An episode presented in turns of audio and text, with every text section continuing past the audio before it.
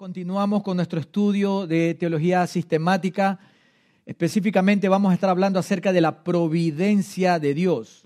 Vamos a estar hablando acerca de la providencia de Dios y, quiero que entiendan que cuando hablamos de la providencia de Dios eh, está entrelazado con muchas otras verdades bíblicas acerca del carácter de Dios. Así que tengan un poquito de paciencia porque no podríamos abarcar todo. Eh, la semana pasada nuestro querido hermano Homero González estuvo hablando acerca de los milagros y muchos de ustedes estuvieron aquí y, está relacionado con la providencia de Dios. Eh, la providencia de Dios eh, literalmente está relacionada con los milagros cuando Dios deja de lado las cosas naturales para realizar un milagro en su misericordia. Entonces, por ese mismo motivo vamos a enfocarnos eh, en dos aspectos solamente en esta mañana y eso nos va a ayudar a poder tener un entendimiento por lo menos claro acerca de eso. Eh, si quieres ahondar un poco más acerca de la información y, eh, un poquito más profundizar acerca de la providencia de Dios, te recomiendo de que eh, adquieras la teología sistemática de nuestro querido pastor John MacArthur y Mayhew. ahí también hablan un poco acerca de esta linda y hermosa doctrina. Eh, pero antes de arrancar, ¿qué tal si me acompañan en un tiempo de oración para pedirle al Señor que sea Él edificando nuestras vidas? Oremos. Señor, Padre que estás en los cielos, es un privilegio el poder estar esta mañana aquí. Gracias porque reconocemos de que tú eres el único que nos puedes dar la capacidad y aún la oportunidad de reunirnos para poder abrir tu palabra, para poder conocer más acerca de ti. Queremos pedirte que nos ayudes a entenderte en la capacidad que tú nos des hasta donde tú desees que podamos conocerte, pero asimismo que nos ayudes a obedecerte para que tu nombre sea glorificado. Te damos gracias porque eres un Dios que te has dado a conocer a través de tu palabra y es tu deseo que nosotros podamos saber más de ti para abrazar tus verdades. Gracias, eh, Padre, porque nos permites reunirnos un domingo más y asimismo te pedimos que a través de tu Santo Espíritu y de, por supuesto, tu hermosa palabra, hables a nuestras vidas, ministres a nuestras vidas. Te pedimos que traigas iluminación a nuestras mentes de manera de que podamos avanzar en nuestra madurez espiritual para la gloria de tu nombre. Oramos todo esto en el nombre que es sobre todo nombre, el nombre de el Señor Jesús, el Cristo, y te damos gracias en ese mismo nombre. Amén. La providencia de Dios. Permítanme arrancar este estudio hablando acerca de un acontecimiento de entre los muchos que hubo en el año 1776. En el año 1776 eh, fue un año de mucha importancia a nivel mundial, principalmente para esta nación el 4 de julio se firmó la famosa Declaración de Independencia de los Estados Unidos. Este histórico texto marca el punto de quiebre en el que las 13 naciones, eh, las 13, perdón, colonias americanas de esta nación proclaman su independencia del dominio de la colonia británica. Esto da inicio a esta joven y pequeña nación en medio de mucha adversidad. Uno de los puntos más interesantes, destacados dentro de este documento, escrito no solamente por Thomas Jefferson, sino por otros eh, grandes revolucionarios americanos que eh, pusieron en papel lo que declaraban en medio de la difícil situación en la que se encontraban. Eh, pero permítanme hablarles acerca de este, de este interesante punto que está al final de la Declaración de la, de la Independencia. Y voy a leer una traducción dice que está hablando acerca de la protección de la divina providencia, la protección de la divina providencia. La frase más o menos va así. Confiando en la protección de la divina providencia, mutuamente nos comprometemos a nosotros mismos, a nuestras vidas y a nuestras fortunas sagradas seguir adelante. Ahora, Podríamos decir que este par de líneas reflejan la creencia de los redactores en que la providencia divina está guiando y protegiendo sus esfuerzos en busca de una independencia. Y es, que aquí la referencia divina de la providencia se utiliza en un contexto político, la verdad. Es, más que todo en la parte política, eh, sugiriendo la independencia de esta nueva nación. Pero es interesante porque ellos reconocen que hay alguien detrás de que ellos puedan tener esa independencia. Ellos no confían en su propia fuerza solamente. Ellos no confían en lo que puedan hacer o puedan dejar de hacer. Ellos reconocen que solamente la providencia divina, la providencia que viene de parte de Dios es la que les va a ayudar a lograr la independencia de estos trece estados, de estas trece colonias. Podríamos decir en otras palabras que los padres fundadores de esta nación reconocían que Dios está en control de todas las cosas y sin Él no podrían hacer nada. Asimismo, debemos de señalar la noción de que la providencia divina se incorpora no solamente en ese documento, sino que a lo largo de muchos discursos políticos y documentos similares se ha puesto en, en juego esa realidad, se ha y se ha escrito acerca de esa realidad, influyendo significativamente en decisiones cruciales para esta nación. Yo creo que a pesar de que vemos de que está en un eh, en un, en un desliz espiritual esta nación, por medio de todas las cosas terribles que hemos visto que están pasando, lo que la ha ayudado a llegar a ser la nación que es y tener las libertades y tener la prosperidad ha sido de que en Dios han confiado, como dicen en algunos de los billetes. Pero es increíble reconocer de que a pesar de que no todos eran profesos cristianos los que firmaron la Declaración de Independencia, todos creían que había un poder sobrenatural detrás de todo lo que ellos hacían. Y es hermoso porque nosotros conocemos quién es ese poder detrás de todo lo que sucede en esta tierra. Es Jehová de los ejércitos. Por eso el salmista en el Salmo 127 dice las siguientes palabras. Usa un lenguaje proverbial y lógico. Es Salomón el que escribe este salmo. ¿Cómo no va a utilizar un lenguaje proverbial? Dice que todo lo que hace el ser humano es en vano si no es Yahweh quien lo hace.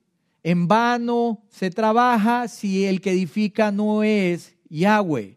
En vano se cuida si el que no cuida es Yahweh, Jehová. Todas las cosas y todos los esfuerzos son en vano si la providencia de Dios no está detrás de lo que está haciendo el ser humano. Por eso esta mañana, continuando en nuestro estudio, como les decía, de la teología sistemática y viendo acerca de la providencia de Dios, estaremos analizando dos aspectos claves acerca de la providencia de Dios que incrementarán tu confianza en Él. Dos aspectos claves acerca de la providencia de Dios que incrementarán tu confianza en Él. Hay muchos aspectos, hay muchas cosas que se entrelazan, hay muchas realidades que pertenecen a Dios hay muchas características, pero nos vamos a enfocar en estas dos que son un poco más amplias por debido al tiempo. Si no, aquí nos quedamos hasta Navidad y no tenemos tiempo, necesitamos ir a almorzar. Pero entonces, antes de arrancar con estos dos aspectos, permítanme darle un, una definición acerca de qué significa la providencia. ¿A qué se refiere con la palabra providencia? ¿Qué es esto? Bueno, eh, para ello, permítanme darle un par de definiciones. La primera definición es de un teólogo, Berkhoff, muy eh, conocido en el ámbito reformado, y él dice que la palabra providencia deriva del latín providentia, que corresponde del griego pronoía, esa es su raíz. Estas palabras significan principalmente previsión o prevenir. Poniéndolo en cierto modo es pensar por adelantado, cuando hablamos acerca de la providencia de Dios es que Dios prevé y piensa por adelantado hacia un lugar, hacia un motivo, hacia una realización específica dentro de la esfera de este mundo. Él continúa diciendo que la previsión se asocia por un lado con los planes para el futuro de este mundo y por otro con la realización concreta de esos planes. Podríamos decir que hay dos partes en donde se divide esta específica providencia de Dios. Por otro lado, la definición del pastor John MacArthur es la siguiente. Él dice que la providencia es la perseveración, la preservación, perdón, la preservación de la creación por parte de Dios. La preservación de la creación por parte de Dios. Continúa diciendo, su operación en cada acontecimiento del mundo y su dirección de las cosas del universo hacia un final, hacia un objetivo que Él ha designado para ellas. En otras palabras, el pastor John MacArthur está diciendo muy parecido lo que Berkhoff dice. O sea, Dios utiliza en su creación su providencia para realizar de acuerdo a lo que Él quiere todas las cosas con un fin, su gloria, su gloria. Nada se sale de las manos de Dios. Nada está fuera de la operación de Dios. Y por eso, ahora sí vamos a arrancar de lleno para ver estos dos aspectos específicos acerca de la providencia de Dios. Y arranquemos con el primer aspecto. Número uno, la providencia de Dios tiene un aspecto general. La providencia de Dios tiene un aspecto general. ¿A qué nos referimos con un aspecto general? Es un aspecto más amplio, es un, aspecto que abarca más cosas, e, es un aspecto que abarca toda la humanidad en sí, toda la creación. Salmo 147, 7, el Salmo 147, 7 pueden anotarlo o si tienen, si son la Biblia más rápida del oeste pueden llegar ahí también. Salmo 147, 7 nos dice lo siguiente el salmista, cantad a Jehová con alabanza, cantad con arpa a nuestro Dios. Él es quien cubre de nube los cielos, el que prepara la lluvia para la tierra, el que hace a los montes producir hierba. Él da a la bestia su mantenimiento, su comida, su sustento y a los hijos de los cuervos que claman. Él es Jehová. Él, a través de su providencia general, hace que todo funcione dentro del hemisferio de este mundo creado.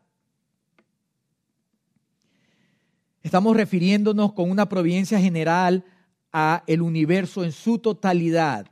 Dios está bajo el control de todo lo que Él creó, porque Jehová es el creador, Yahweh es el que creó todas las cosas. Esa es una verdad fundamental aún del Evangelio de Jesucristo. Dios es el creador y como Él es el creador de todas las cosas, Él también es el dueño de todas las cosas. Él también es el dueño de todas las cosas. Tu vida y mi vida no nos pertenece. Este planeta no le pertenece a las potencias y a las naciones, no le pertenece a los gobiernos. Esto fue creado por Jehová y le pertenece única y exclusivamente a Él, porque Él es el creador. Un autor dice que Dios tiene completo control sobre su mundo, aunque su mano permanezca escondida. Su dominio es absoluto. Dios tiene el control completo sobre este mundo, aunque a veces no lo veamos. Aunque a veces nos parece, nos parece que decimos, ¿dónde está Dios cuando pasó esto? ¿Dónde estaba Dios cuando me sucedió esto? Cuando pasó esta catástrofe natural? ¿Dónde estaba Dios? Bueno, Dios sigue sentado en el trono y no hay nada que lo mueva de ese lugar. Esta es la causa por la cual el Salmo 153.3 nos dice, nuestro Dios está en los cielos, todo lo que quiso ha hecho. Salmo 153.3 lo dice, nuestro Dios está en los cielos, todo lo que quiso ha hecho. Él hace todo de acuerdo a su voluntad. Y por Él todas las cosas subsisten. Sí. No, 120, 147, perdón, sí, sí. Estoy mal, perdón. 147.3, perdón, perdón, sí, sí, perdón, perdón. Gracias, gracias por ahí. Era ver para si estaban despiertos. Gracias. Dice, por ende, es importante notar que las leyes de la naturaleza, de acuerdo a no solamente lo que dice el salmista, sino lo que vemos con nuestros ojos, y eso trae a nuestra mente todo lo que dice Romanos capítulo 1, ¿no? Las cosas creadas declaran que hay un creador. Y ese creador es Dios, y bajo su providencia, bajo su designio, bajo lo que Él dice, todo subsiste. Y es interesante porque muchas veces nosotros confundimos y pensamos que, que lo, las, las leyes de la naturaleza fueron hechas para Él. Que las leyes naturales son para que, como para ponerlo en línea a Dios. Entonces decimos, no, es que eso no puede ser. Oh, pero ¿cómo puede pasar eso? ¿Qué, qué es eso? No es así. Es importante que entendamos de que las leyes de la naturaleza son normas que Dios ha hecho no para sujetarse a ella, sino más bien para que las personas puedan percibir los principios normales y cómo es el proceso en el universo. Es para que tú y yo nos demos cuenta cómo las cosas funcionan en armonía, para que veamos la grandeza de todo lo que Él hace. Él no se somete a la lluvia, Él crea la lluvia. Él no se somete a los vientos, Él para el viento. Él no se somete o se esconde porque hay un terremoto. Él es el que está detrás del terremoto. Él es Jehová y todas las cosas están bajo su control. Por eso es que no vamos a ahondar mucho de eso porque se habló la semana pasada, pero por eso podemos decir que estas leyes están bajo el control de Dios, de modo que cuando Él quiere, Él tiene el derecho y el poder para suspenderlas en cualquier disposición que Él tenga para cualquier propósito que Él desee. Por eso vemos milagros. Eso es un milagro. Un milagro es que dentro de las leyes normales que rigen el mundo, como Dios es el creador, Él dice, voy a hacer algo de acuerdo a mi voluntad. Y el cojo camina, y el ciego ve, y los muertos se levantan de la tumba al oír la voz de Él. Él es el único que tiene el poder para desafiar eso porque a Él le pertenece las leyes de la naturaleza. Ahora, lo hermoso de todo esto es que sabemos que Dios es un Dios de orden. Porque imagínense si fuéramos nosotros los que tuviéramos a cargo de todo. Esto sería una catástrofe. Pero Dios en medio de las dificultades y de las cosas que vemos que pasan alrededor del mundo, Él sigue teniendo un orden y generalmente todo se mantiene con normalidad.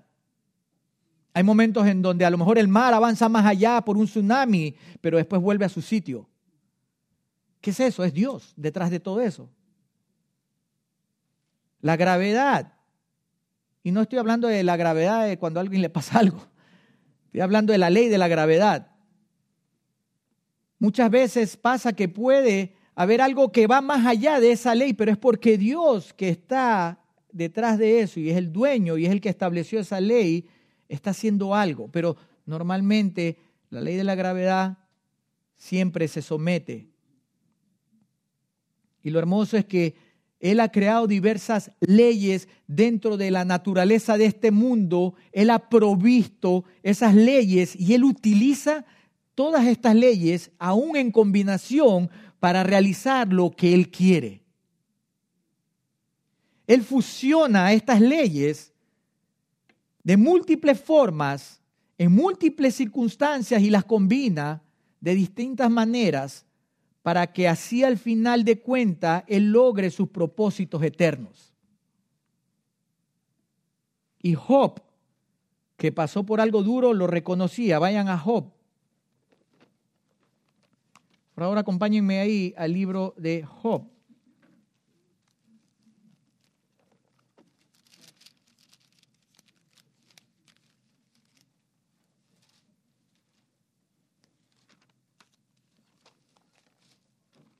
Observen ahí en el libro de Job.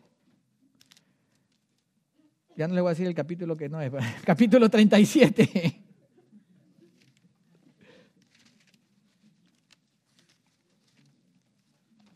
Capítulo 37, ya, ya sé que están despiertos, así que. Capítulo 37. Cuando tengan tiempo pueden leer todo el capítulo 37, es hermoso como Job reconoce a pesar de sus debilidades, a pesar de las situaciones, a pesar de todo lo que pasa alrededor de su vida, la providencia y el poder de Dios. Capítulo 37, pero observen el versículo 5, las palabras de Job. Truena Dios maravillosamente con su voz, Él hace grandes cosas que nosotros no entendemos. Mente finita, la de nosotros, Dios, mente infinita. Esto es muy importante para lo que vamos a estar viendo en el segundo punto. Él continúa diciendo ahí en el versículo 5, el versículo 6, porque a la nieve dice, desciende a la tierra, también a la llovizna y a los aguaceros torrenciales. Así hace retirarse a todo hombre para que los hombres todos reconozcan su obra. Las bestias entran en su escondrijo o en su morada y se están en sus moradas ahí. Del sur viene el torbellino y el frío de los vientos del norte. Y después de eso él sigue desarrollando la idea de que es Dios el que hace todo eso, de cómo sopla el viento, de cómo cae la lluvia, de cómo se mueve la esfera de este mundo. Él es el que hace todo. Es hermosa la manera como Job reconoce que Dios está en control de todas las cosas, de que la providencia de Dios está detrás de todo.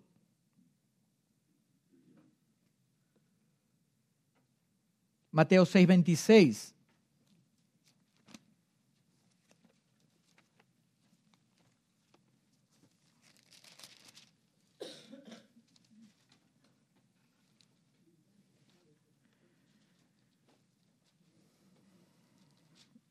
Hablando acerca de cómo Dios provee con todo lo necesario. Él apunta, aquí Mateo, el autor, apunta a las palabras de Jesús cuando él dice, mirad las aves del cielo que no siembran, ni ciegan, ni recogen en graneros, y vuestro Padre Celestial las alimenta. Dios se ocupa de eso, de su creación. Él está detrás de toda la providencia, aún de los animales aún de los animales. Él se ocupa de su creación. Pero tristemente, amados hermanos, hay aquellos que defraudan a Dios, limitando la providencia de Dios a límites tan estrechos como si, como si él, eh, eh, él no permitiera todas las cosas, como, como si, si todas las cosas que ocurren, ocurren porque están dentro de, su libertad. Eh, como dicen por ahí, la madre naturaleza. Madre naturaleza, hermanos. ¿Qué es eso? Eso es invención del hombre. Es el Padre el que está a cargo de todo eso.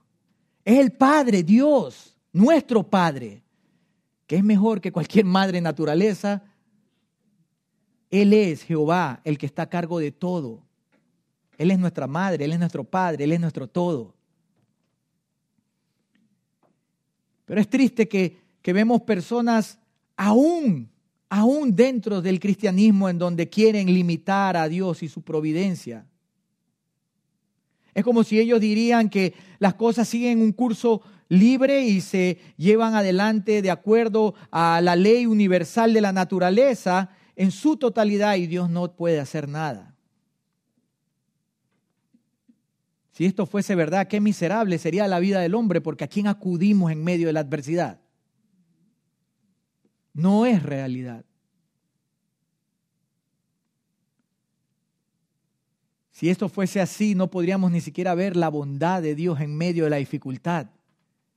Porque aún en medio de la dificultad, Dios estando detrás de esa dificultad en la naturaleza, Él demuestra su bondad, haciendo salir el sol sobre justos e injustos, teniendo una gracia común sobre todos.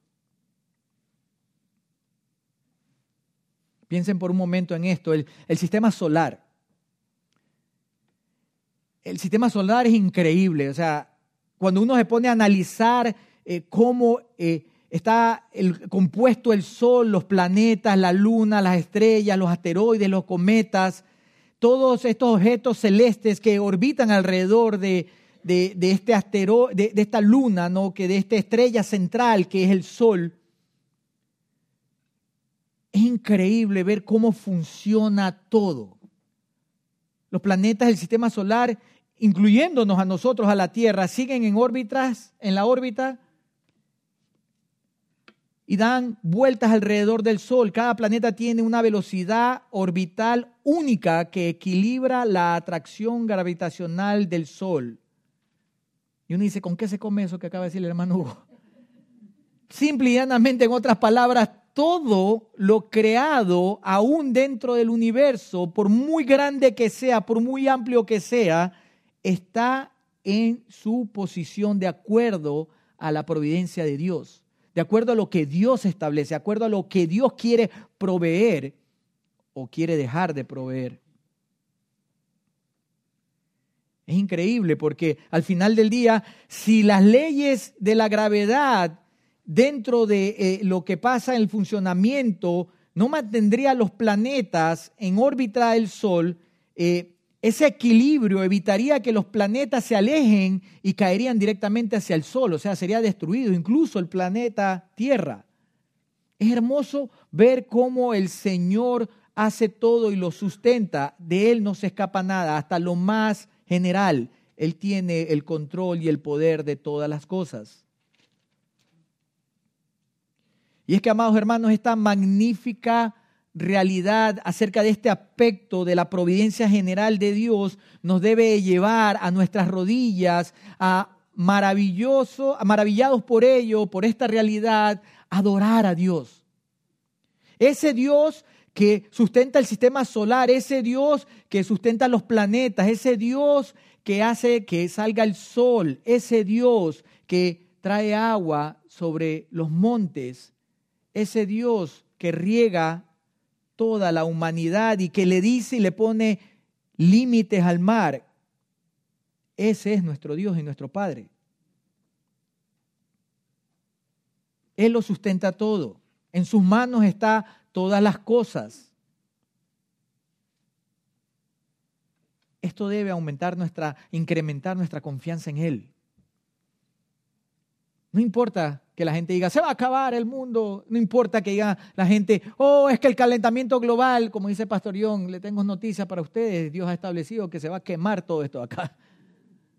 Así que no le estén dando vuelta y ni cabeza a, a, que se va a quemar, se va a quemar. No, mejor pensemos en que ese Dios que está en control, si Él quiere, puede quemarlo y Él va a hacer de acuerdo a su voluntad. Y no hay nada ni nadie que se pueda oponer a Él. Él está en control. Nada se sale de sus manos, no importa el clima. No importa si piensan que no va a haber agua. O no importa si piensan que ya no va a haber papel higiénico. No necesitamos pelearnos por eso. Dios está en control de todas las cosas. Nada se sale de sus manos y todo va a funcionar de acuerdo a sus propósitos para la gloria de su nombre. Salmo 135, 6. Salmo 135, 6 dice, pueden llegar ahí, se los leo, todo lo que Jehová quiere, lo hace, en los cielos y en la tierra, en los mares y en todos los abismos. En otras palabras, el salmista está diciendo, Él hace como Él quiere en cualquier lugar, en cualquier esfera. Él es Jehová. Descansa en esa verdad, hermano abraza la realidad de ese aspecto de la providencia general de Dios. Él está en control del universo, de la tierra, de los mares, los abismos, el cielo, el viento. Todas las cosas son de Él. Bueno, y así como la providencia general de Dios nos ayuda a confiar en Él, y, ese es mi anhelo, espero que esto te anime a seguir confiando en Él, independientemente de lo que pasa en el mundo, si quieres incrementar tu confianza en ese Dios, el segundo aspecto que vamos a analizar es el siguiente, número dos. Número dos, la soberanía de Dios en su providencia tiene un aspecto específico y especial. La providencia de Dios tiene un aspecto específico, un aspecto, también le llaman especial algunos eruditos. Así como tiene el aspecto general, él tiene el aspecto específico. Y observen lo que dice el Salmo 33, versículo 8. Salmo 33, 8 nos dice, 33, 8.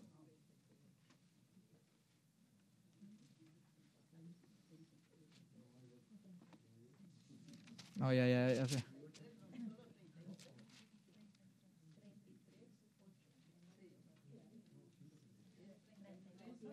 Ya está, y ahora ya se pusieron. y ahora ya se pusieron a pelear, hermano. ¿sí? El 3 y el 3, dos puntitos, y el 8. Para los que no saben español, 33. Dice el Salmo 33, 8, dice, tema a Jehová toda la tierra, teman delante de él todos los habitantes del mundo, porque él dijo, ¿y qué dice? Fue hecho. Él mandó, ¿y qué pasó? Existe. Todo se confirmó. Que esa debe ser eh, la Biblia de las Américas. Por favor, hermanos, si pueden contestar el teléfono, díganle que estoy ocupadito, que más tarde los llamo. Dice, Jehová hace nulo el consejo de las naciones o de los reyes o de las organizaciones mundiales y frustra las maquinaciones de los pueblos. Versículo 11, el consejo de Jehová permanece para siempre, los pensamientos de su corazón por todas las generaciones. Bienaventurado la nación cuyo Dios, ¿qué dice? es Jehová, es Yahweh, el pueblo que Él escogió como heredad para sí.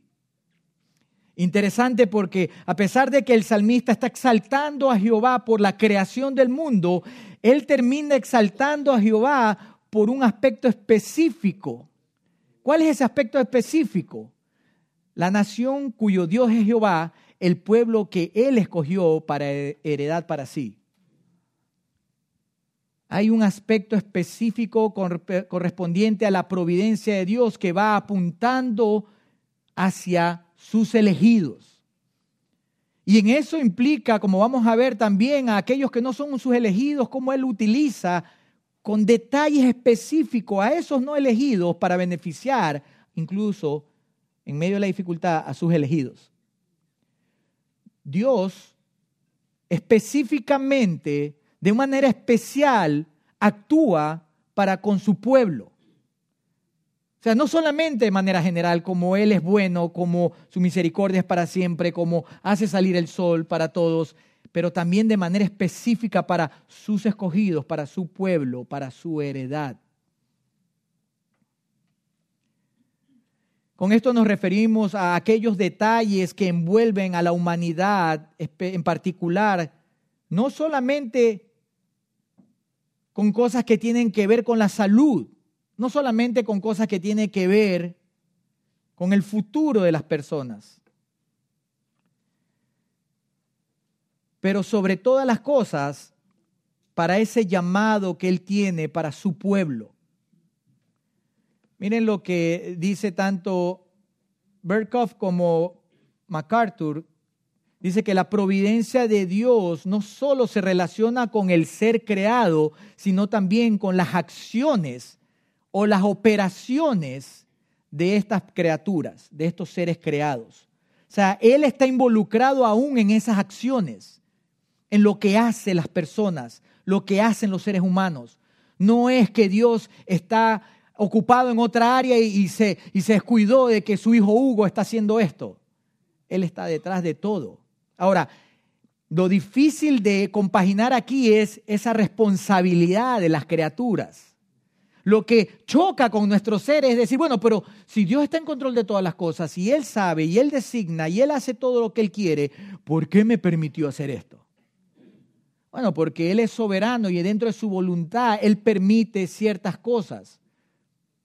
Ahora, ¿cómo trabajan la soberanía de Dios? y lo que el hombre tiene como responsabilidad, o sea, la responsabilidad del hombre, eso solo lo puede encajar Dios. Tú y yo tenemos una mente limitada, y en algunos de nuestros casos como el mío, mucho más, en matemáticas, ¿verdad? ¿Cómo vamos a poder entender a una mente ilimitada? ¿Cómo podemos entender a un ser supremo? Lo único que podemos hacer es buscar conocer lo que Él ha querido revelarnos y esperar a que lleguemos a su presencia para poder conocerlo como hemos sido conocidos por Él en totalidad. Cuando lleguemos a su presencia, ahí sí vamos a poder hacerle esas preguntas. Cuando lleguemos a su presencia, vas a poder sacar la lista y decirle, hey, ¿cómo puedo saber acerca de esto, hermano?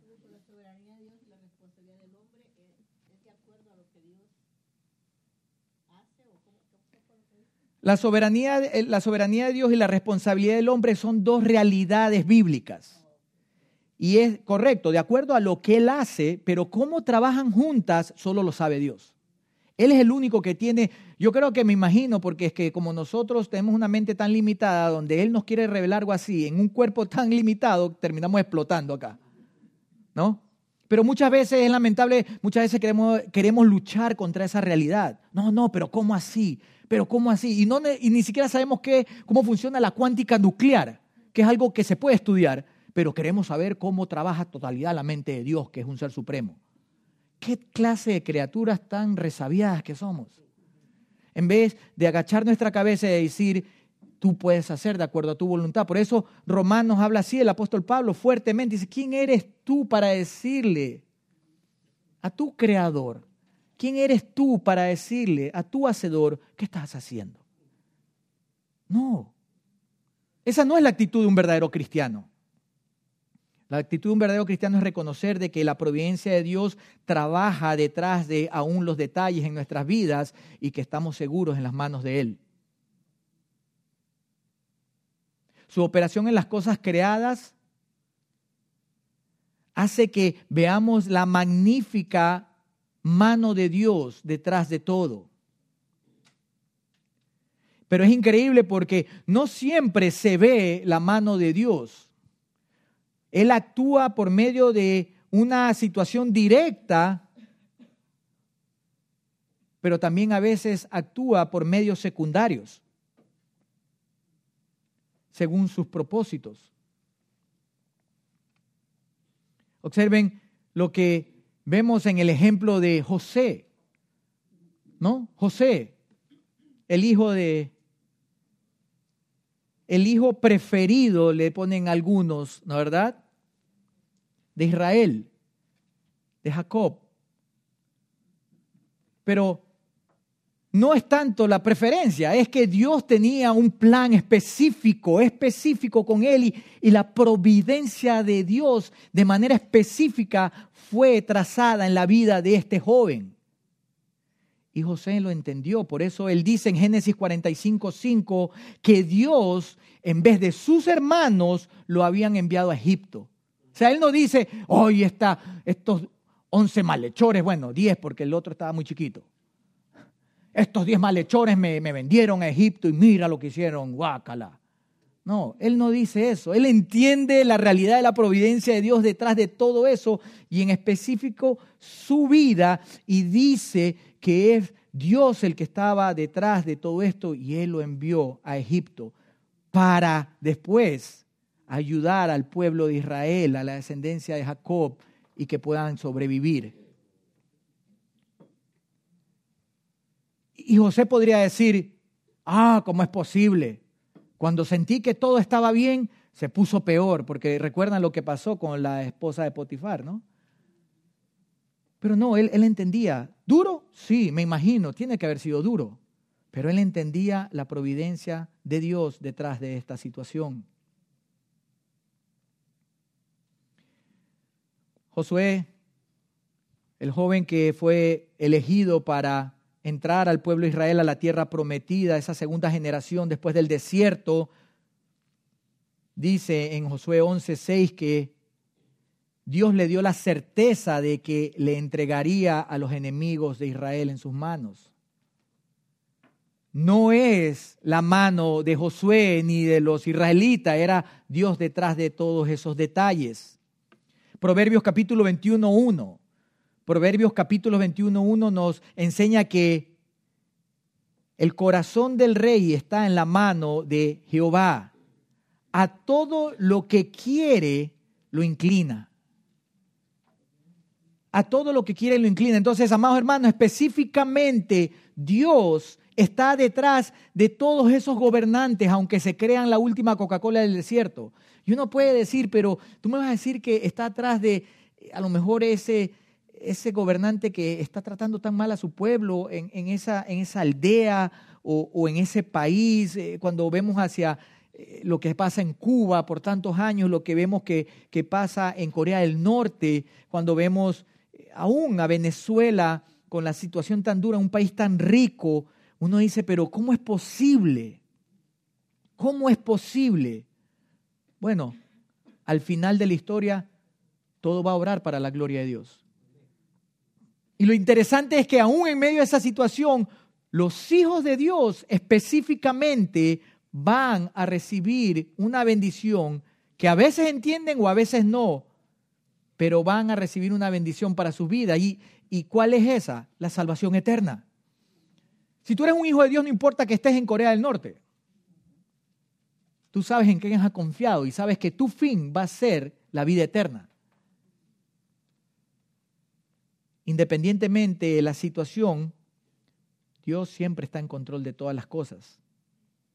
Y hay otros ejemplos más, a lo mejor por falta de tiempo no podemos verlo, pero vemos que en Esdras 6:22 Jehová había vuelto el corazón del rey de Asiria hacia Israel Deuteronomio 8, 18 se le recuerda a Israel del hecho de que Jehová es quien le ha dado el poder de hacer las riquezas. Es evidente en las escrituras que incluso hay cierta cooperación o cierta eh, mano de divina aún en lo malo. Ahora, Dios no es el culpable de lo malo. Pero Dios está aún en control también, incluso lo malo. Y uno dice, ah, ¿cómo puede ser eso? No, hermano, es como que queremos defender a Dios. Somos tan lindos y tan buenos que no, no, no. Nos parecemos a Pedro, nunca te pase, Señor Jesús. Y, y, Jesús se viró, Satanás, cállate, por favor. Porque a veces nos creemos así, queremos defender a Dios como que Dios no podría defenderse por sí mismo. Él ha creado al malo aún para el día del juicio. Él ha creado las cosas aún, ha permitido que las cosas pasen con un propósito de que a medida de que nosotros veamos la maldad, podamos reconocer la bondad de Dios. ¿Cómo tú y yo nos podemos dar cuenta que Dios es bueno si no conocemos lo malo? ¿Cómo podemos reconocer que Dios es misericordioso si vemos a los no misericordiosos? Él sabe lo que está haciendo. Él entiende y comprende más allá de lo que nosotros podamos entender y comprender. Por eso vemos que en 2 Samuel capítulo 16, pueden anotarlo ahí, Jehová hizo que Simei, Simei, perdón, Simei me maldijera, este, este, este, este tipo que, que supuestamente no tenía el poder para maldecir a David, maldijo a David. 2 Samuel 16. 2 Samuel 16. Y podemos ver ahí esa situación y y aún también vemos cómo, aún recuerdan a Acab,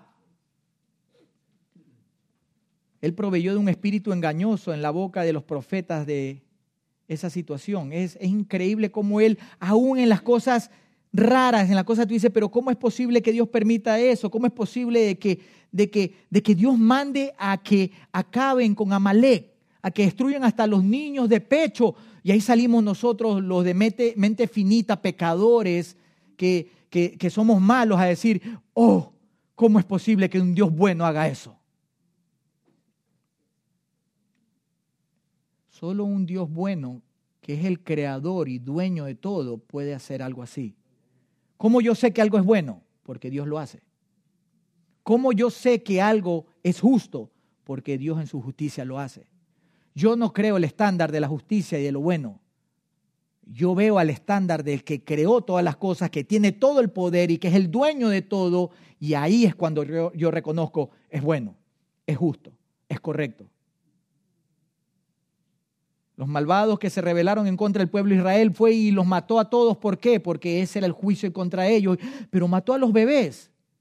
Sí, se los, se los llevó con él. Dijo, a ustedes me los llevo porque ustedes no tienen pecado en medio de este pueblo. Cuando lo vemos de esa manera, cuando vemos que un Dios tiene el poder para recoger a esos niños de esa manera, es que decimos gloria a Dios. No estuvo mal lo que Dios hizo, porque Él es el creador.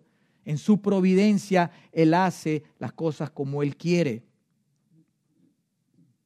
Dios, a través de la Biblia, no nos revela explícitamente por qué Dios hizo al mundo, pero sabemos que no sucede nada en este mundo aparte de su cuidado y protección amorosa. Dios cuida y protege a este mundo a pesar de la infidelidad del mundo. Ahora, esto no significa de que Dios es un dictador y que forza a las personas como vimos hace un momento. Lo que significa es que Dios está en control y nada se sale de sus manos. Y al final de los tiempos su voluntad va a ser hecha. Él, él ya escribió el futuro. Él no está allá arriba esperando a ver qué hace Hugo. Vamos a ver si, si da el versículo correcto. Él está en control de eso. Él está en control de todas las áreas de nuestra vida, en específica, específicamente y especialmente de los que somos sus hijos. Observe lo que dice un comentarista acerca de la providencia. Dice, la providencia también afecta a la teología, al estudio de Dios y a la práctica de los cristianos porque dice que se prometen dos cosas en relación a ella. Número uno, la primera cosa que se promete dentro de la providencia específica es que el mundo no será finalmente destruido, ya sea por un desastre natural o por causa del hombre. Dios prometió eso. Dios lo va a destruir como Él quiere, cuando Él quiere, por Él. No porque no sigan usando spray, hermanas, porque ese spray para el cabello va a destruir el, mundo. No lo usen porque a lo mejor le hace daño por otras áreas, pero no, no porque se va a destruir al mundo. No, no es así. El mundo será destruido y va a ser nuevamente creado porque Él lo ha estipulado así. Por eso eso dice Apocalipsis. Acerca de eso, Apocalipsis capítulo 22, lo pueden leer después.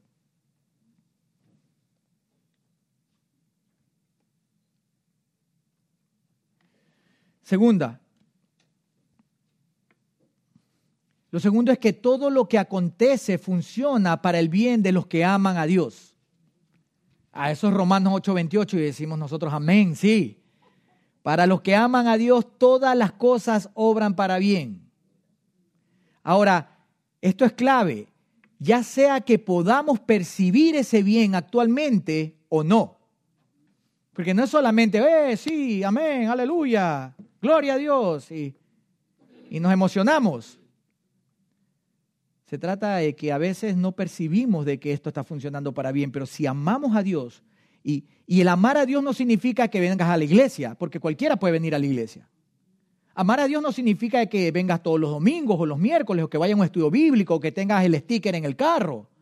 No significa que estés dando una clase o que hayas ido al seminario o que trabajes en el seminario. Amar a Dios significa que guarda sus mandamientos. El que me ama, guarda mis mandamientos. Que nos equivocamos, pero nos volvemos a pedir perdón y el Señor nos restaura en nuestra eh, situación. El que ama a Dios es el que ha nacido de nuevo y puede ver y entrar al reino de los cielos. El que ama verdaderamente a Dios es aquel que ha sido regenerado por el poder del Espíritu Santo a través de la palabra, aquel que se ha arrepentido genuinamente de su pecado y reconoce que es un pecador que merece el infierno y que tiene que correr a un Dios que es bueno y ofrece salvación y vida eterna. Es el que ama a Dios. Porque no podemos equivocarnos y decir, bueno, yo amo a Dios y vivo como me da la gana y, y soy igual que el demonio. Yo no puedo decir que amo a Dios y, trato mal a mi familia, trato mal a mi esposa, trato mal a mi hijo. Yo no puedo decir que amo a, amo a Dios y ando siempre constantemente en pelea con mis hermanos en la iglesia. Yo no puedo decir que amo a Dios y tengo el ministerio del chisme. Porque lo disfrazamos, es para que oremos. Es para que oremos, pero ven, te cuento todo lo que pasó y saca la lista ahí. Hermano, es solo para que oremos, dice. No, si quieres orar, no le digas los detalles, solo dile ora por esta persona que necesita tu, oración, porque es bueno la oración.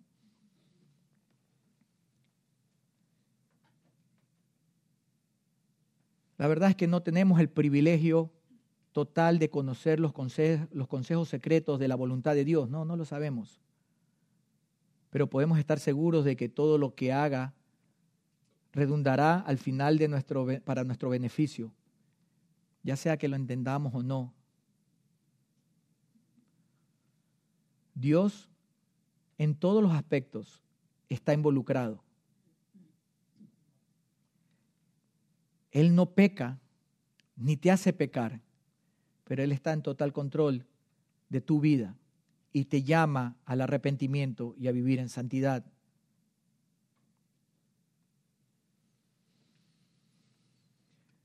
Hay muchas veces en donde Dios vemos cómo en detalle utiliza su predeterminación como un Dios que está en control de todas las cosas para que por medio de causas secundarias, de modo, de una forma a veces indirecta, afecta a los actos de otras personas.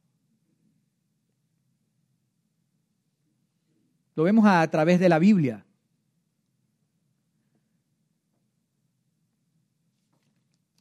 Hechos capítulo 2. Estas son las palabras del apóstol Pedro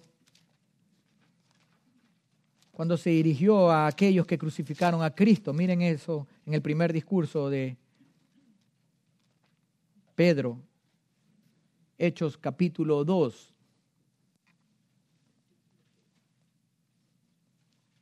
Versículo 22 y 23 dice el apóstol Pedro,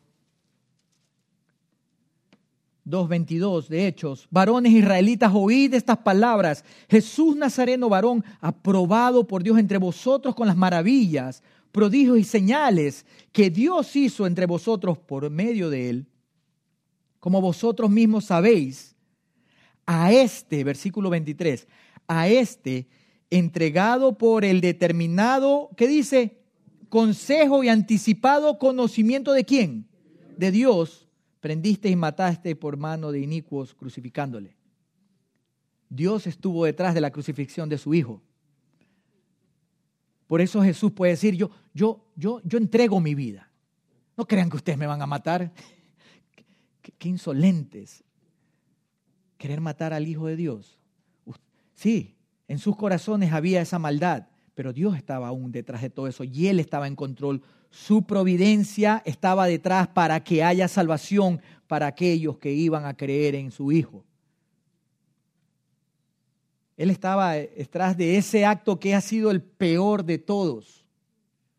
Ni el más horrible de los holocaustos puede superar el hecho de que el justo murió por los injustos, de que el que vivió fuera de pecado y tentado en todo, pero nunca cayó, haya muerto con una muerte tan terrible, desastrosa, humillante, abandonado por sus mejores amigos, escupido, maltratado y abofeteado. Pero Dios el Padre estuvo ahí detrás de todo eso. Y Dios permite que pasen esas cosas. Después lo pueden leer, el libro de Éxodo está claro cuando en el capítulo 10 vemos la salida de Israel. Él dice que él endureció el corazón de quién? Del faraón. ¿Para qué? para lograr sus propósitos. Oh, qué malo que es Dios. No, Él es perfecto, Él es santo, Él es bueno y Él hace como Él designa. Y en su providencia permitió que el corazón duro del faraón después lo dejara ir al pueblo de Israel. ¿Y qué es lo que hizo los egipcios? Comenzaron a sacar todo el oro, la plata. Yo creo que si hubieran ido antes no dan nada. No lo sé. Se lo preguntamos al Señor cuando lleguemos al cielo. Señor, ¿qué hubiera pasado? ¿No? Pero yo creo que dentro de su providencia él sabía cómo iba a organizar todo para que a lo que salga el pueblo de Israel, los egipcios estén tan cansados de toda esa situación que digan lo que me pidas te doy. Llévate todo el oro que tengo, no quiero saber de ustedes, saquen la mano de Jehová encima de nosotros.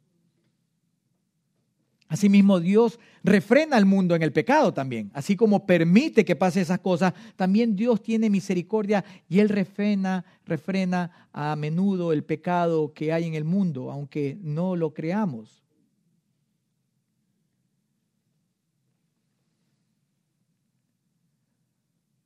Dios convierte un acto malvado para que tenga buenos efectos. Dios provoca que todas las cosas obren para bien para aquellos que los amamos. ¿Conforme a qué? Al propósito con que Él los llama. No con tu propósito, no mi propósito, es que a mí me gusta eso, Señor, yo quisiera hacer esto o aquello. No, ¿cuál es la voluntad de Dios? Eso es lo que Él va a hacer. Y esto es hermoso, hermanos. Esto es maravilloso porque tenemos un Padre que está en los cielos, que en su providencia detallada, específica, cuida de nosotros.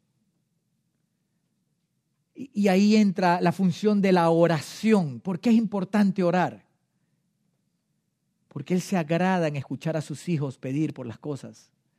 Porque Él se agrada en ver que sus hijos se alinean a sus pensamientos y que sus hijos quieren caminar sus caminos. Cuando tú oras y no estás pensando en lo que dice la palabra de Dios de acuerdo a la voluntad de Dios, de acuerdo a los designios de Dios, solo estás tirando palabras al viento. Por eso el Señor Jesucristo puso el ejemplo de los fariseos cuando decía, cuando oréis, no, no oréis como los fariseos que gustan de estar parados en las plazas y que la gente lo vea realizando sus largas oraciones. Jesucristo dijo, ve, ve a lo íntimo, enciérrate en tu cuarto, ahí donde tu Padre te puede ver en lo íntimo, ora a Dios. ¿Y cómo debes de orar? Y les dio la muestra del Padre Nuestro que no es la única manera, pero es una base. Es orar a, reconociendo de quién es Dios. Padre nuestro que estás en los cielos. ¿Qué significa que está en los cielos? Él está en control de todas las cosas. Él desde allá arriba mira todo y controla todo. Nosotros estamos aquí abajo en la tierra. Por eso es que Salomón utiliza mucho ese lenguaje proverbial en el libro de Eclesiastés, al otro lado del sol, el que está en los cielos para reconocer la grandeza de Dios. Dios está por allá, nosotros somos diminutos, somos unas hormigas. Él está sentado en su trono. Y cuando nosotros oramos y pedimos que su misericordia a través de su providencia sea en nuestras vidas, no puede ser orando, Señor, por favor, te pido que se mueran todos. Es que si tú conocieras, Señor, a mis compañeros de trabajo, son unos mundanos Llévatelo, Señor, o te, los, te los mando yo. No, esa no es la oración que va de acuerdo a la voluntad de Dios. No lo ores, ni siquiera lo digas porque estás tirándote algo en contra tuya. ¿Cuál es la voluntad de Dios? Señor, tu palabra dice, y está escrito, como escrito está, como decía Jesucristo, que tú no quieres que, el, el, maligno se, no quieres que el pecador muera en sus pecados. Señor, yo te pido y te, te suplico que salves a esa persona. Yo, te pido, Señor, de que tengas misericordia de esa persona, porque tu palabra dice que tu mano no sea cortado para salvación, porque tu palabra dice claramente, está escrito, de que tú tienes el poder para salvar. ¿Y cómo sellamos una oración? Que se haga tu voluntad y no la nuestra. Eso nos lo enseñó Jesucristo. Él mismo nos enseñó. Mas no se haga mi voluntad, sino la tuya. No es la nuestra, es la tuya en esas cosas específicas, en esa providencia específica, la única manera en que tú tengas un resultado efectivo es alinearte, alinearte con la verdad bíblica de lo que Dios quiere para tu vida, para tu familia, para tu ministerio, para los hermanos, para los gobernantes, para este mundo, para esta naturaleza. Señor, si quieres quema todo esto, llévatelo, pero salva a las almas, Padre. Dame una oportunidad. Abre la puerta, como le decía el apóstol Pablo, para traer tu palabra. Prepara el corazón. Esa es la oración que Dios escucha. La oración que se alinea a los designios de Dios. Y ahí vemos la mano de Dios en su providencia especial, específica, escuchando las oraciones de sus hijos. No siempre, como se lo pedimos. Porque el hecho de que lo pidas de acuerdo a su voluntad no quiere decir que ya te va a pasar. Puede ser en su tiempo. O puede ser que Él diga, yo tengo otros planes mayores para esta situación. Yo tengo algo que tú no puedes ver, pero confía. Yo estoy en control. Nada se sale de mis manos. ¿Qué mayor ejemplo de la providencia específica de Dios como ilustración que la vida de Jonás, ¿verdad? La vida de Jonás es una historia subrayada por la soberanía y la providencia de Dios al guiar, disciplinar, redimir y usar a Jonás, su siervo, dentro de su voluntad. Aquí podemos ver que Jonás piensa que puede hacer lo que le da la gana y Dios dice, ah, ah, yo controlo mi creación. Yo disciplino y corrijo. Dios utiliza la tormenta y la experiencia en el vientre del pez como disciplina para corregir la desobediencia de Jonás. Él está en control de lo natural y de lo sobrenatural. Pero no solamente eso, específicamente Dios, a través de la misericordia, a pesar de la desobediencia inicial, Dios demuestra misericordia al escuchar la oración de Jonás y darle una segunda oportunidad para cumplir con su llamado. Y lo lleva, como quien dice, de la manito hasta Nínive y le dice, haz lo que te he llamado a hacer porque yo traigo salvación. Específicamente, detalladamente, especialmente, la historia de Jonás refleja la misericordia de la salvación por medio de la fe en Jesucristo. A pesar de que todavía no estaban cumplidos los tiempos, siempre ha sido igual. Siempre la salvación ha sido igual y será igual por fe en Dios. Entonces, amados hermanos, podemos afirmar que la doctrina de la providencia sustenta la seguridad cristiana de la salvación y nos da fe y esperanza para que tengamos, para que podamos confiar y crecer en nuestra fe a lo largo de nuestras vidas. El hecho de que Dios no solamente tenga el control de todo en general, pero que también tenga el control específicamente de tu situación y de que nada de lo que te esté pasando se salga de sus manos, debería de traerte aliento, debería de traerte alegría en medio de la dificultad. No necesitas saber cómo funciona todo porque hay cosas que no vas a poder saber. Solo necesitas saber que hay un Dios que sabe cómo funciona todo y que tiene el control de todo. La vida cristiana es una lucha espiritual, pero en Cristo sabemos que tenemos la victoria sobre ella y que Él nos mantendrá a salvo hasta el día final. Entonces, amados hermanos, hasta aquí acabamos de ver estos dos aspectos claves acerca de la providencia de Dios que contribuyen a nuestra vida para, para crecer, incrementar nuestra fe, para crecer espiritualmente. Vimos, número uno, que la providencia de Dios está de manera en el aspecto general y número dos, la providencia de Dios está en el, en el, en el eh, específico, en el aspecto específico, en los pequeños detalles. Dios está ahí. Entonces, finalmente, permítanme concluir este, este estudio.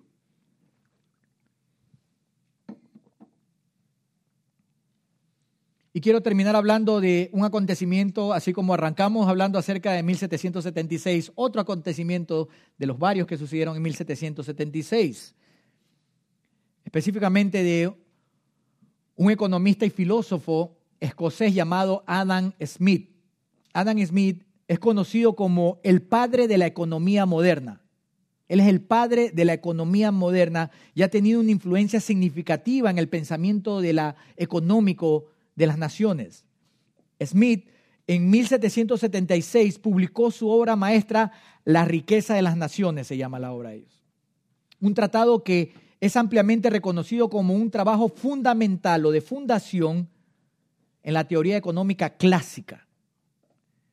El libro está dividido en cinco libros y aborda un amplio gama de temas económicos. Algunos de estos temas principales incluyen la teoría del valor, la división del trabajo, la teoría de los precios, la teoría de la oferta y de la demanda, la importancia de la competencia y la función del gobierno en la economía. Smith criticaba las restricciones de comercio y abogaba por la libertad económica, argumentando que el libre comercio beneficia a todos los involucrados, a todas las naciones involucradas en ello. La obra de Smith ha tenido una influencia duradera hasta el día de hoy en toda la teoría económica y política. Pero lo más interesante, amados hermanos, es que introduce el concepto de la mano invisible. No sé si ustedes han escuchado acerca de ese concepto, pero él lo introduce en este su trabajo. Este concepto sugiere que a pesar que los individuos buscan maximizar su propio interés egoísta o pecador en la búsqueda de ganancias personales, el mercado opera de manera que en últimas instancias beneficia a la sociedad en conjunto. La idea es que a través de las interacciones individuales del mercado se logran, logran un equilibrio y una asignación eficiente de recursos, como si hubiera una fuerza invisible actuando para el bien común de todos.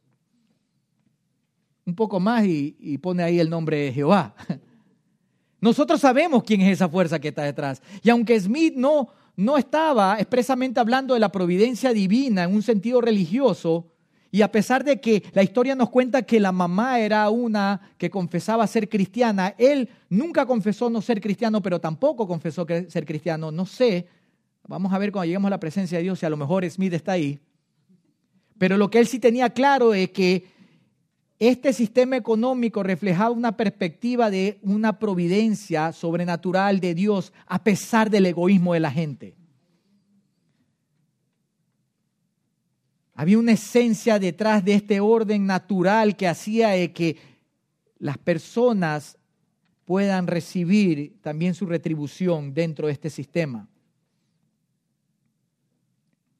Esto nos demuestra, amados hermanos, con una facilidad cómo Dios está en control aún de los sistemas económicos mundiales. Y puedes decir, sí, pero hay mucha hambre. Sí, pero Dios sustenta a sus hijos. El hambre viene por la maldad del ser humano, pero aún así Dios está detrás logrando sus propósitos. Como leímos hace un momento en Mateo capítulo 6, adelantándonos un poco más al versículo 36, nos dice Jesús claramente a sus hijos, a aquellos que lo amamos, buscad primeramente el reino de Dios y su justicia y todas, no las cosas, sino estas cosas vendrán por añadidura. ¿Qué cosas? Comida, bebida y abrigo. Tres cosas fundamentales con las cuales nosotros podemos sobrevivir no importa lo que pase. Dios sustenta específicamente a través de su providencia a sus hijos. A unos un poquito más, a otros un poquito menos, pero Dios está detrás de todo eso y podemos descansar en, su, en esa realidad. Por esto, amados hermanos, Después de haber analizado esto, concluimos con esta verdad esta mañana. Aquí, aquí, existen dos clases de personas en este lugar. Existen aquellos que han sido animados a través del estudio de esta verdad, esta doctrina tan preciosa, en donde nos ayuda a crecer en nuestra relación y en nuestra fe de que Dios está en control de todas las cosas y que Él provee de manera general y específica nuestras vidas. Esto al creyente lo debe de animar, esto al creyente lo debe de entusiasmar, esto al creyente lo debe de llevar a sus rodillas y agradecer a Jehová por todo. Esto no quiere decir que vas como creyentes a salirte de los problemas y las dificultades que hay en este mundo. En este mundo hay afanes, pero no nos preocupemos. Jesús venció a este mundo. Esto nos debe llevar a repetir la oración que Jesucristo hizo por Pedro con respecto a su situación difícil, sabiendo de que Pedro le pertenecía. Jesús rogó por Pedro no para que no le pasara lo que Satanás pretendía que era zarandearlo, sino que le dijo que había orado para que su fe no le falte ni desmaye nunca.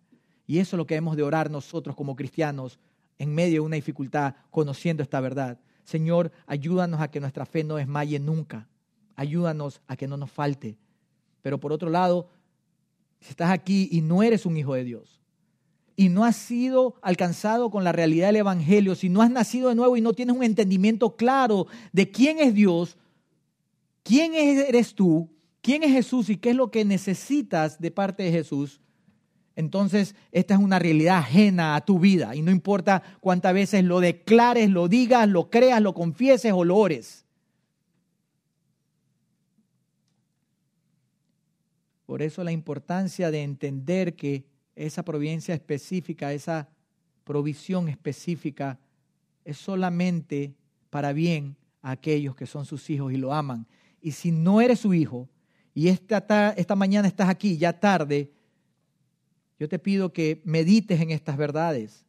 Dios es un creador bueno que como vimos está detrás de todas las cosas, pero Él exige perfección y santidad y tú no eres perfecto ni eres santo. Eres un pecador porque has roto la ley moral de Dios. Pero Dios envió a su Hijo Jesucristo para morir en una cruz, vivir una vida perfecta y ha resucitado y está sentado a la diestra del Padre.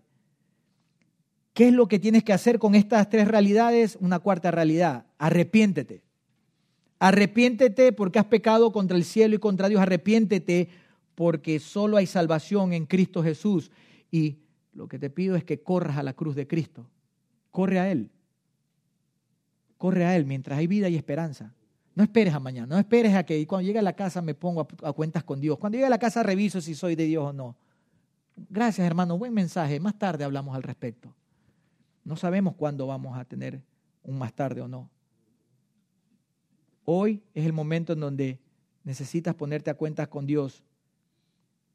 Habla con Él y pídele que tenga misericordia de, ti, que Él la tendrá. Él es un Dios bueno y para siempre su misericordia. Oremos. Señor, te damos gracias por darnos el tiempo y la oportunidad de poder analizar estas, estos aspectos y queremos pedirte que nos ayudes a constantemente estar confiando en tu providencia. Ayúdanos a abrazar la verdad de tu providencia general, pero también a someternos y abrazar la verdad de tu providencia específica. Señor, tú sabes, tú conoces todas las cosas. Tú sabes las necesidades que tenemos y los, las dificultades por las que pasamos. Tú entiendes en lo íntimo nuestras enfermedades, nuestros afanes, nuestros anhelos, lo que nos quita el sueño. Tú lo conoces, Señor. Padre, ayúdanos a descansar con fe en tu soberanía y a poder orar sabiendo de que se va a hacer tu voluntad y no la nuestra. Gracias y permite que podamos seguir meditando en tu palabra durante esta semana para la gloria de tu nombre Oramos esto en el nombre del Señor Jesucristo y te damos gracias. Amén.